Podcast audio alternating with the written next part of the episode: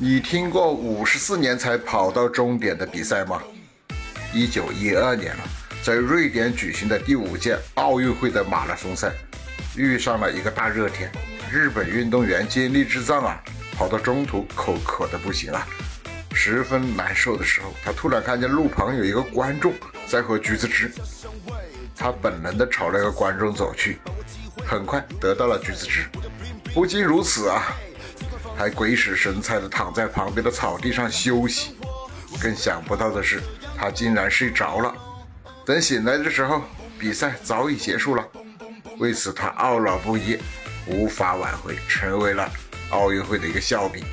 等到1965年，已是76岁高龄的金立之藏在瑞典就地重游啊。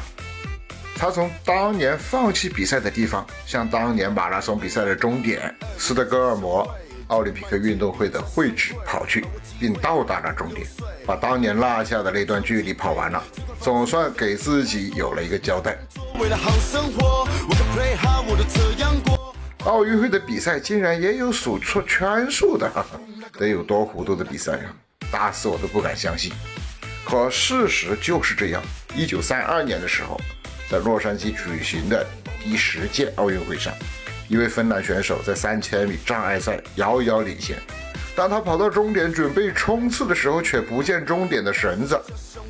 计数的板上也显示还剩一圈，他只好接着跑下去啊，而且速度更快了。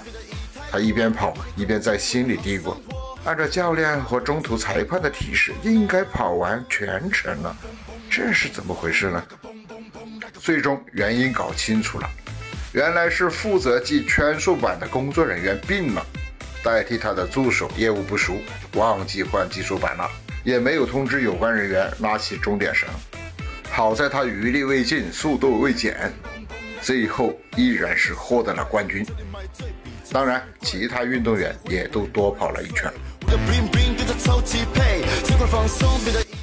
曾经有一位运动员呢，买了一张门票，才好不容易进了比赛场。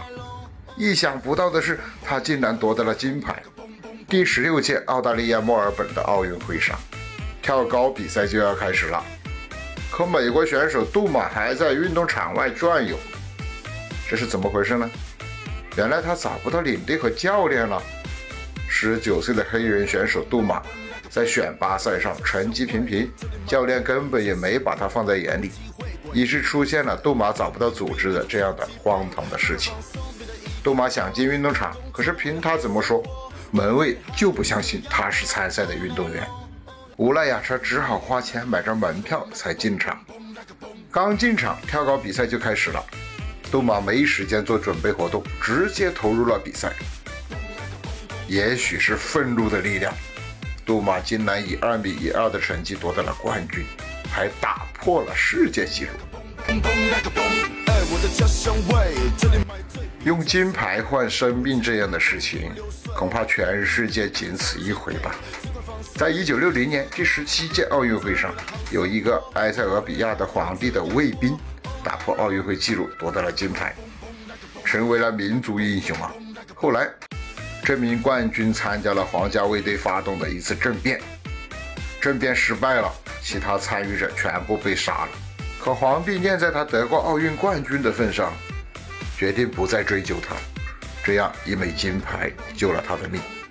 或许是为了感恩，在一九六四年十八届奥运会上，他再次夺得了马拉松的冠军，成为奥运史上第一个蝉联马拉松金牌的人。这真是世界之大，无奇不有啊！元气体态，元气满满，元气李子陪伴你发现更多奇闻趣事。一定要关注哦。